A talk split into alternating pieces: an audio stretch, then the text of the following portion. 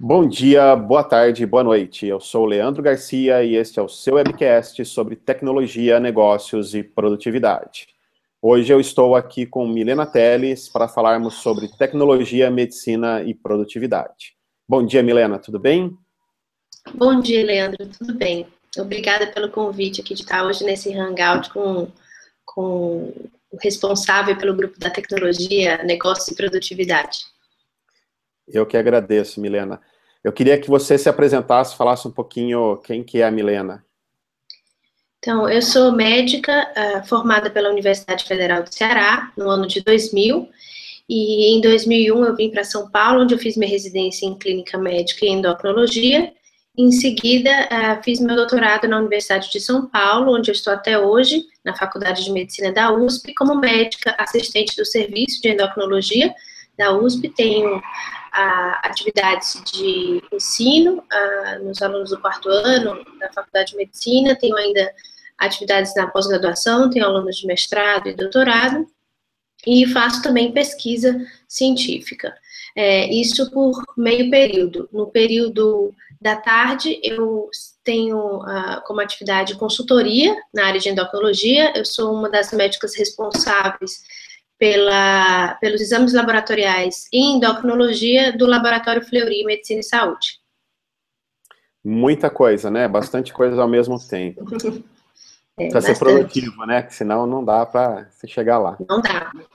Como é que você faz, como é que você gerencia tudo isso na sua vida pessoal? Como é que você usa seu computador, seu celular? Como é que você usa a tecnologia para conseguir produtividade, para gerenciar tudo isso do lado pessoal?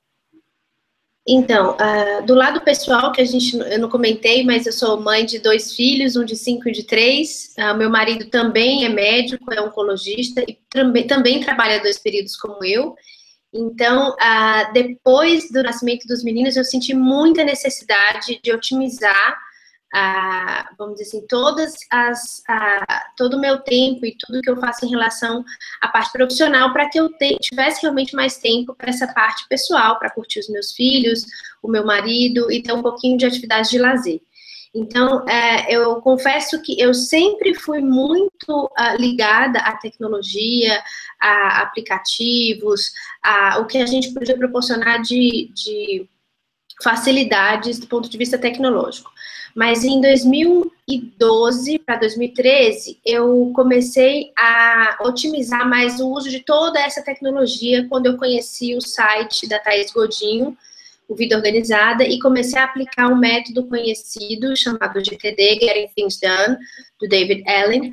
E eu já usava muitas ferramentas envolvidas e tinha alguns conceitos, mas foi de lá para cá que eu comecei realmente a aplicar isso na minha vida. E confesso que tive uma experiência fantástica, tão fantástica que hoje é, faz parte de um dos meus hobbies a ler, escrever e conversar sobre produtividade e tecnologia.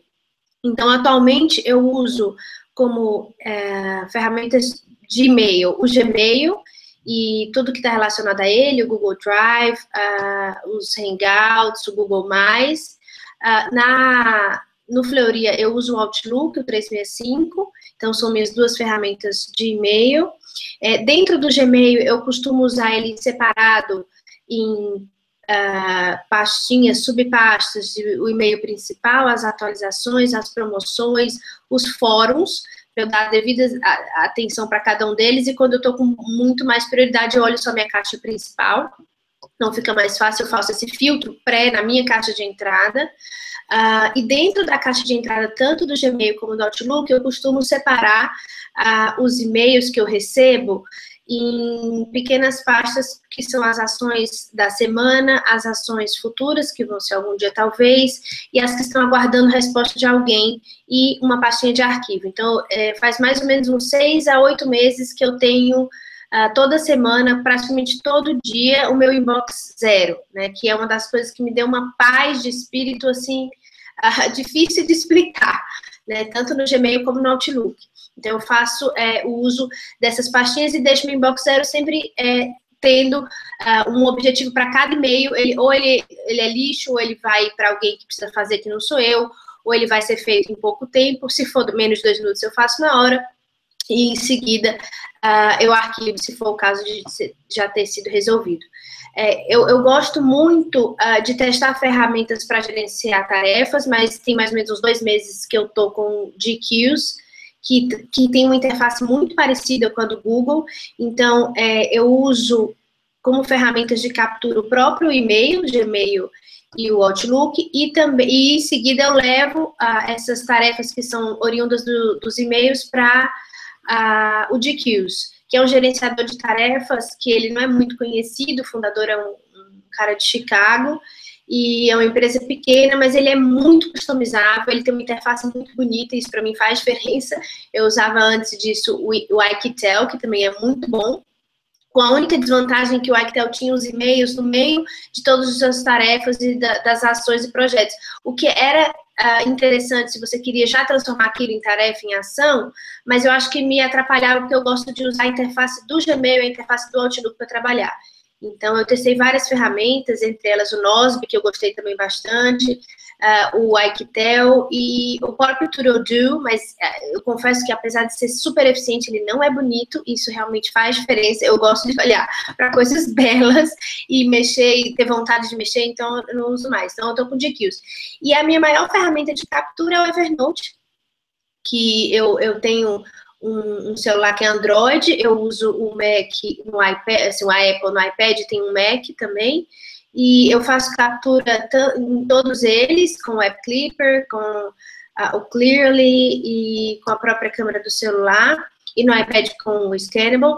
Então, o, eu capturo pelos e-mails, pelo Evernote, eventualmente eu escrevo, gosto de listinhas de papel também, fotografo o que eu já escrevi para arquivar, e vai tudo isso drenado para o DQs, e eu separo DQs nos meus projetos relacionados às minhas áreas de responsabilidade, né? Mas eu, eu foco principalmente para separar o Fleury, o HC pesquisa e a parte pessoal que eu separo também vários em hobby, lazer, em filhos, marido. Então, essa parte de, de executar, é, eu parto do DQs depois de drenar dos e-mails e do Evernote. Legal, eu sou um fã do Inbox Zero também, eu sei bem o que é essa sensação de você conseguir deixar a tua caixa vazia. Dessas ferramentas todas que você usa, você paga alguma delas? Você usa a versão free? Como é que você trabalha com tudo isso? Então, eu sempre testo, eu confesso que eu não chego a 30 dias nunca, porque eu, se eu gosto mesmo, eu acho que, a, que vai me oferecer, eu acabo pagando a versão uh, full. Então, no Evernote eu tenho o Evernote Premium, uh, já desde desde muito tempo, acho que já tem quase três anos. Eu confesso que eu comecei a usar mais de dois anos para cá. Ah, do GQs também tem a versão paga. Ah, e do, do restante dos, dos meus aplicativos, o único que eu ainda estava com a versão que eu não comentei que eu faço para brainstorm e para rever os papéis da minha vida, eu uso o mapa mental, o MindMaster que eu, eu tinha só três mapas e para mim estava suficiente, mas recentemente eu, eu, eu fiz um upgrade para personal, que é um, um plano, um primeiro plano mais básico que tem pago, para você ter mais mapas mentais, que isso tem me ajudado não só nas minhas áreas de responsabilidade também, mas para fazer uma, uma visualização dos projetos que eu tenho, né, dos projetos sejam pessoais ou sejam uh, profissionais, mas a maioria eu tenho realmente pago, eu tenho a versão paga. E na, na, como médica, quais ferramentas você usa? Imagino que você usa também um pouco dessas ferramentas que você já citou, uh, mas existem outras ferramentas ou existe alguma que você não usa no trabalho dessas que você citou? Então, ferramenta médica, tem alguns aplicativos que eu acho que são muito úteis para quem é médica, para quem é médico. Uh, por exemplo, existe o, o Medscape, que é um dos, dos uh, é um site que tem um aplicativo que tem conteúdos que são uh, extremamente atualizados, são revisados por vários colegas das, das áreas específicas, e isso uh, te dá muita uh, tranquilidade de você pegar um tema específico e fazer uma mini revisão né, do que tem mais recente, o Medscape. O Up to Date que é para mim é o melhor uh, site de atualização médica uh, na atualidade. Então, o Up to Date ele tem uma versão também para aplicativo que, se você paga, isso tem que ser paga para você acessar o site. é uma, uma quantia que não é muito barata anual, mas você tem acesso, então, no aplicativo, em pelo menos duas máquinas diferentes. Uh, e ele, ele tem também, ele é muito atual e a vantagem dele em relação ao Medscape, o Medscape tem muita, tem muito conteúdo bom, porém tem muita participação da indústria farmacêutica, eventualmente nem todo conteúdo é completamente neutro, né? É, diferente uh, do UpToDate, que é completamente neutro, é, é, uma revisão dos principais temas de qualquer especialidade médica, principalmente clínicas, mas atualmente eles também têm migrado para a parte cirúrgica, então eu recomendo sem dúvida, esses dois. Tem o Hippocrates, que é um aplicativo que você usa uh, para ver bula de medicação, prescrição de alguns medicamentos, para ver conduta em emergência, que também é muito bom. E uh, tem alguns de, de cálculo, de fórmulas, a gente usa muita fórmula em medicina, em endócrino nem tanto, mas na nefro, em outras especialidades, então tem o, o QX Calculate, né, que é de prescrição e de cálculo de algumas doses, e eu, particularmente, gosto de dois, porque eu acesso muito livro de medicina. Hoje a gente compra aqueles livros gigantes de medicina e a gente não precisa carregar para cima e para baixo. A gente tem é, na contracapa um código onde você vai numa interface e você consegue acessar aquilo online e, eventualmente, agora, mais recente, nos aplicativos. Então, eu tenho o Bookshelf e tenho o Inkling. O Bookshelf e o Winkling, eles têm a interface de você ter um aplicativo com aqueles livros que você já acessa online no, no, uh, no site específico que vem realmente no livro. Que a gente, eu tenho meus livros de consulta só aqui na, na minha biblioteca, eu não, não levo para lugar nenhum. É, eu acesso na internet por esses aplicativos, os que eu mais uso são esses, Bookshelf e Inkling. Legal. Você me, você comentou comigo que você tem, tem a casa, tem os filhos, tem o marido, tem o laboratório, tem a universidade, tem o hospital. Ah, sem o uso dessas tecnologias, você acha que ia ser viável? Você, como é que você estaria lidando com tudo isso hoje? Você acha que faz diferente o uso, faz diferença o uso dessas tecnologias? Faz. Elas te apoiam? Ah, Leandro, assim, de maneira impressionante, eu não consigo mais imaginar dar conta de tudo isso sem ter toda essa rede tecnológica de apoio, né? É, sem dúvida, como eu me veria? Eu me veria com um período só de trabalho, do máximo, eu não conseguiria trabalhar dois períodos, com certeza, eu acho que isso faz diferença hoje, é, para o meu projeto de vida, futuro daqui a 15, 20 anos, é, eu, eu ter essa parte da minha vida mais ativa, então acho que eu não conseguiria trabalhar dois períodos, e com certeza seria uma pessoa muito mais frustrada, porque eu sou uma pessoa que tem muita energia, eu gosto muito de trabalhar, muito de estudar, adoro dar aula, adoro estar sempre em ação. Então eu até brinco com as minhas colegas, os meus amigos falam assim, puxa, mas eu não sei como é que você dá conta de tudo isso. Eu olha, eu preciso dar conta porque isso me deixa viva, né? Eu, eu até brinco assim, olha, eu, eu, chego em casa, os meninos já estão perto de dormir, o meu fim de semana é deles e, o comecinho da manhã é deles também. Mas eu falo, se a mamãe de vocês não tivesse todo esse trabalho, toda essa coisa, ela não seria uma pessoa feliz para estar em casa com vocês. Né? Então eu, eu comento que isso, isso para mim faz diferença. E, e, eu, eu realmente eu uso essas ferramentas no sentido de facilitar a minha vida. Uma das coisas que eu também faço, que me ajuda muito, é, lá do Fleury, eventualmente, se tem alguma. A, alguma impossibilidade é, e eu não posso me deslocar imediatamente no período que eu costumo, eu uso VPN muito, né? Não é comum home office em médico nenhum, ninguém faz home office, claro, mas no meu trabalho de consultoria lá, é, eventualmente, eu, é o único período que eu vou lá de manhã, que é uma terça, se por acaso fica muito cheio, tem algum evento, alguma reunião, alguma aula que eu tenho que dar e não consigo ir lá, eu trabalho é, é, à distância e funciona muito bem, é realmente uma parte de consultoria, isso faz diferença.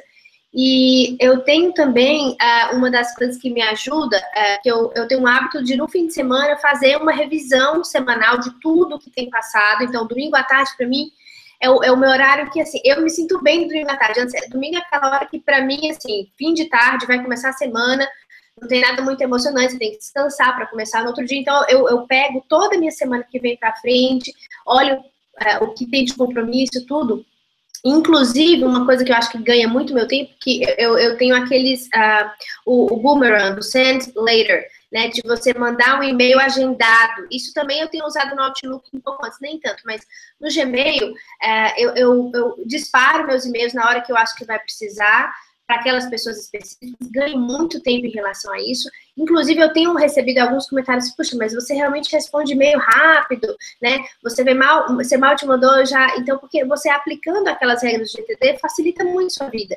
E resolveu, resolveu, resolveu, delega, não delega, marca um dia para você fazer e resolver aquilo. Então, o Send Later me ajudou muito, porque eu, eu, eu não, não, costumo mandar e-mail mais de sábado e domingo, isso assusta um pouco as pessoas, eu acho. Apesar de ajudar, eu mando com data agendada, de segunda, terça, se for o caso, naquele horário, para ter um, um, retorno. Então, sem dúvida, eu acho que a minha vida é muito, apesar das pessoas, quando a gente é, é, comenta sobre tudo que usa e fala assim, nossa, mas é muito mais complicado, prefiro ser bagunçado do jeito que eu tô do que ter que mexer com tanta coisa. E eu falo, olha, depois que a gente se adapta, realmente as coisas fluem, nem parece que você tem tanta coisa, mas é muito, muito útil. Realmente é uma coisa que me faz muito mais tranquila hoje. Legal, é. Eu acho que essa coisa de ganhar o fluxo, né? Conseguir achar um fluxo e seguir e ver esse fluxo dando vazão é o que faz diferença e faz você conseguir entregar mais sem parecer que você tem tanta coisa para fazer, o poder do hábito, né? É. Conseguir desenhar é. um fluxo e, e, e, acha, e criar o hábito em cima desse fluxo depois. O boomerang, eu, eu adoro o boomerang também, e eu acho que ele a, ajuda muito, porque você responde um e-mail, mas às vezes, uh, uh, num horário que você não quer começar uma conversa, uh, e você agenda para ele ser disparado no outro dia, num outro horário, que não seja no fim de semana, você já se livrou Isso. da resposta e ao mesmo tempo você evita de começar um diálogo ali o diálogo continua depois na segunda. Eu gosto bastante dessa é. ferramenta também. Você tem um trabalho uh, que você já comentou, que eu já vi você comentando, que você usa Google Forms. Eu queria saber um pouquinho desse trabalho seu. Isso, então, isso uh, a gente começou uh, mais ou menos há dois anos, que a gente começou uma pesquisa em diabetes, em genética de diabetes, e especificamente de um tipo raro de diabetes, chamado diabetes monogênico, conhecido no meio médico como MOD, M-O-D-Y. E esse tipo de diabetes, ele corresponde só a 1% de todos os diabéticos. Mas a gente sabe que no Brasil tem 13 milhões de diabéticos. 1% de 13 milhões é muita gente. E a gente tem menos de 200 casos descritos no Brasil todo. E um dos motivos é que a gente não consegue a, ah, agregar todos os dados clínicos e laboratoriais de todos os, os, estudos, porque fica difícil realmente. O Brasil é enorme e você não consegue uniformizar a coleta, né? Então, eu tenho um aluno de mestrado brilhante, né, o Lucas Santana, ele realmente é fantástico e ele é um cara mega tecnológico, além de ter menos de 25 anos, claro, né? Então, que já ajuda. Então, o Lucas, ele ele foi o idealizador dessa, dessa estratégia da gente fazer a coleta dos dados clínicos e laboratoriais por meio do Google Forms. Então, o que, que a gente fez? A gente, é, como grupo especializado nisso, a gente elaborou umas perguntas direcionadas para aquele tipo de doença. Então, não, não é qualquer pergunta, a gente sabe que são as perguntas que precisam para fazer aquele diagnóstico. E ah, alguns pontos a gente considerou obrigatório. Então, se ele não inserir aquele dado, ele não vai ser é, colocado no estudo. Porque a gente sabe que, às vezes, você fala que não encontrou nada nos estudos de DNA porque você colocou muita gente que não tinha critério. Então, a gente foi muito rigoroso. Então, o Google Forms foi super importante para a gente ser mais rigoroso, que a gente colocou a perguntas direcionadas para aquela doença e que tem campos obrigatórios.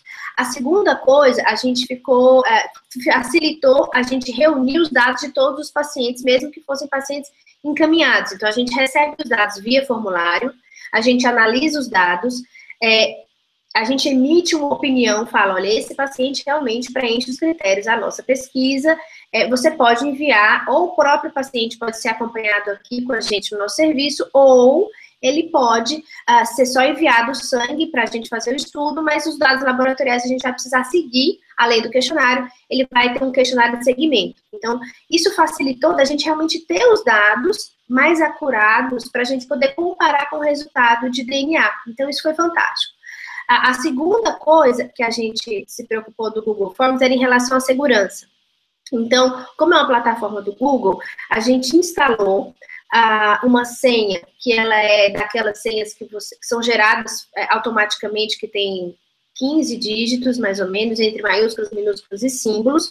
Ela também tem uma, uma um login em dois passos, e o único que tem uh, o acesso ao login que recebe os SMS no celular é o Lucas. Então, da equipe toda, só existe uma pessoa que manipula o dois passos, além de ter uma senha que é específica guardada lá no One Password, que a, gente tem, e que só a gente só consegue achar quando o Lucas escreve para a gente falando, olha, a senha o SMS é esse. Então, a gente já deixou ativado em dois passos para poder evitar uh, que exista alguma, algum problema de segurança aí. Eu acho que a gente, nesse ponto, foi bem tranquilo e criterioso. E isso tem num site que a gente divulgou do próprio uh, grupo, que é o diabetesgenéticousp.com, que fala um pouquinho desse tipo de diabetes e coloca o link para esses formulários. E a gente tem realmente tido muita uh, a tranquilidade de avaliar esses casos e, e, a gente reuniu já bastante família, a gente está com 98 famílias, isso que a gente tem desde 2001 até 2015, só 200 famílias relatadas no Brasil, juntando todos os estudos.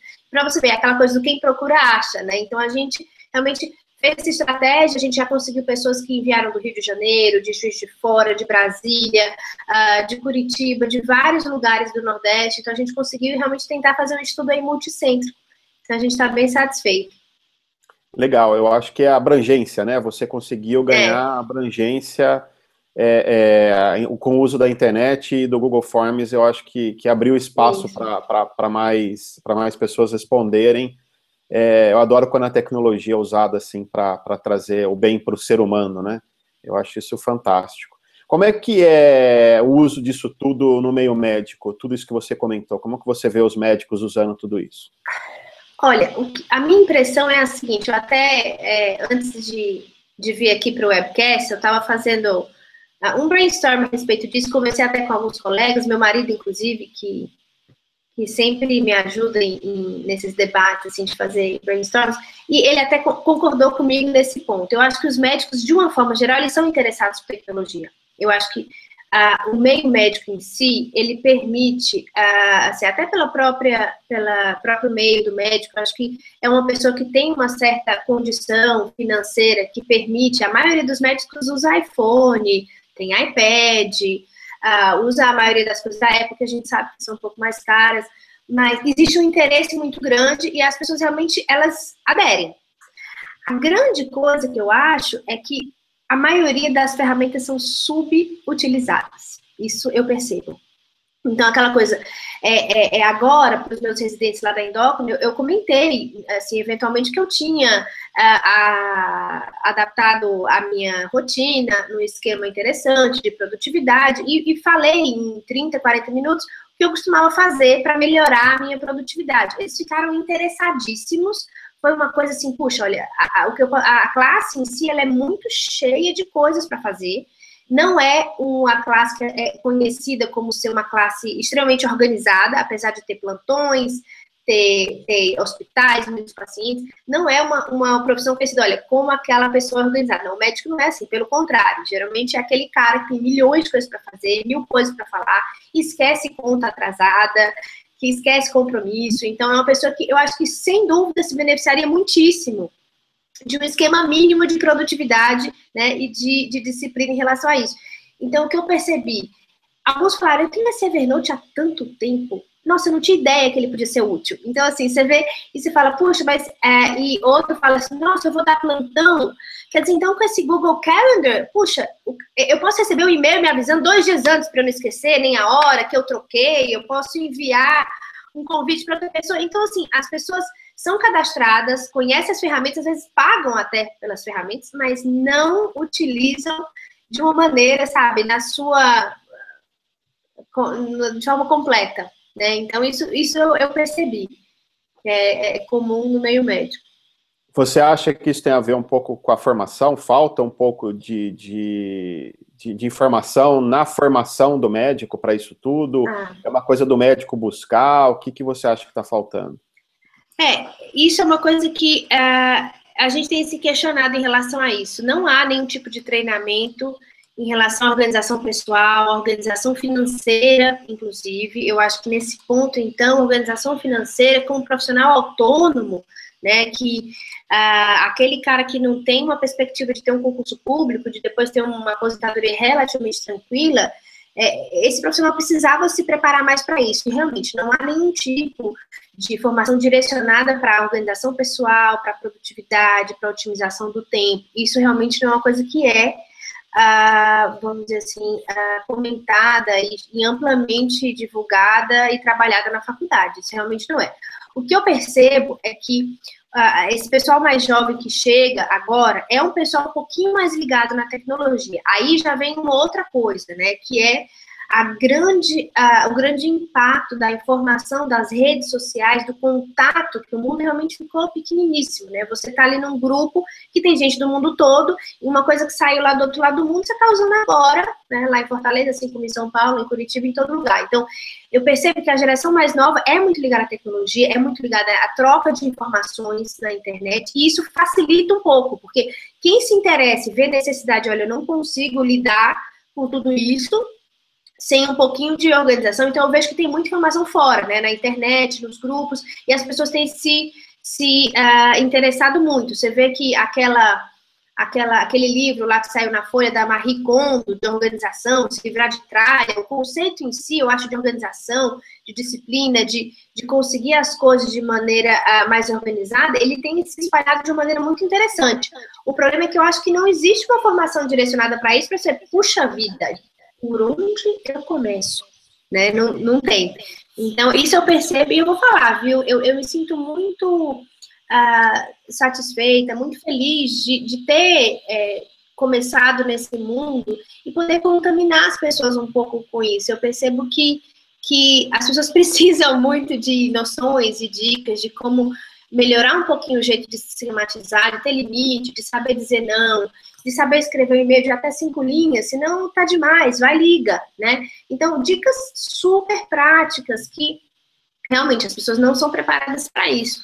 E, mais uma vez, é, eu repito, acho que o médico, ele se beneficia muito disso, porque ele é um cara que é, é, é sobrecarregado de, um, de uma maneira geral, né? Um cara que tem um, uma faculdade que é full time, entendeu? Ele, ele só conhece gente daquela área, ele só se relaciona com isso. Não é à toa que médico, a maioria casa com médico, que é quem você convive a faculdade toda, nos plantões, quando ele está fora. Então, assim, é, é, um profissional que ele, ele tem tudo para realmente ficar limitado naquela, uh, naquela profissão. Isso tem mudado muito. Como eu te falei, a, o avanço da tecnologia, a disponibilidade disso mudou. Mas eu acho que a gente ainda precisa meio que uh, direcionar para isso. E, e só fechando essa parte de tecnologia, é, como eu trabalho com diabetes, a tecnologia tem avançado muito nesse sentido de diabetes. Então, a gente vê os próprios pacientes, às vezes, chegam para a gente com, com tantas novidades que eles já foram se informar de monitorização de aparelhos. Você hoje tem um aparelhinho que você gruda no iPhone.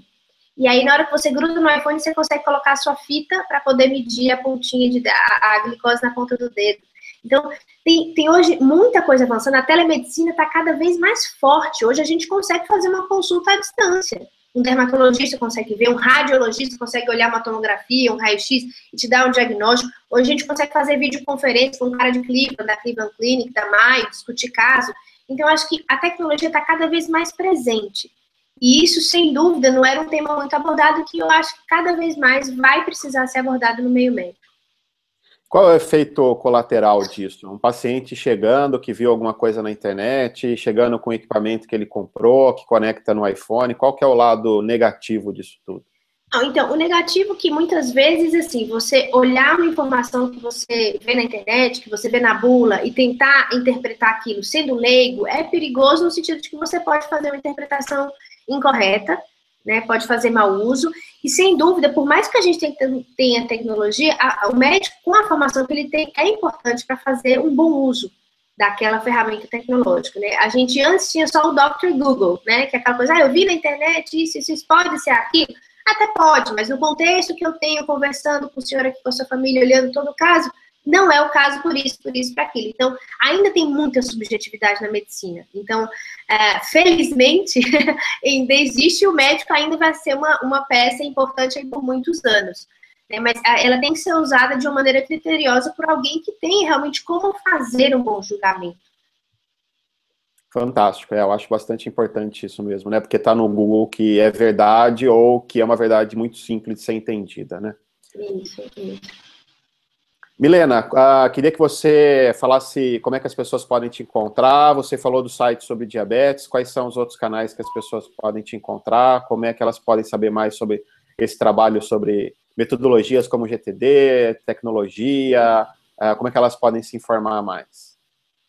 Então, eu tenho, uh, então tem esse nosso site que tem um, é ligado ao meu currículo Lattes, então, é, que é diabetesgenéticousp.com. Uh, existe o meu próprio currículo Lattes, se colocar Milena Teles, currículo Lattes, você vai ter acesso a toda a minha parte profissional. E eu tô como Milena Teles, tanto no Facebook, como no Twitter, como no LinkedIn. Milena Teles, é, você pode me achar. E uh, o meu e-mail, que eu costumo divulgar, é milena.teles.usp.br. Legal, Milena. Obrigado pela tua participação. Acho que foi um papo bastante interessante. Obrigada. Obrigada, Leandro. Um abraço. Abraço. Obrigado a todos que assistiram o vídeo. Não deixem de assinar o canal, de deixar os seus comentários, dúvidas e sugestões. Obrigado e até o próximo vídeo.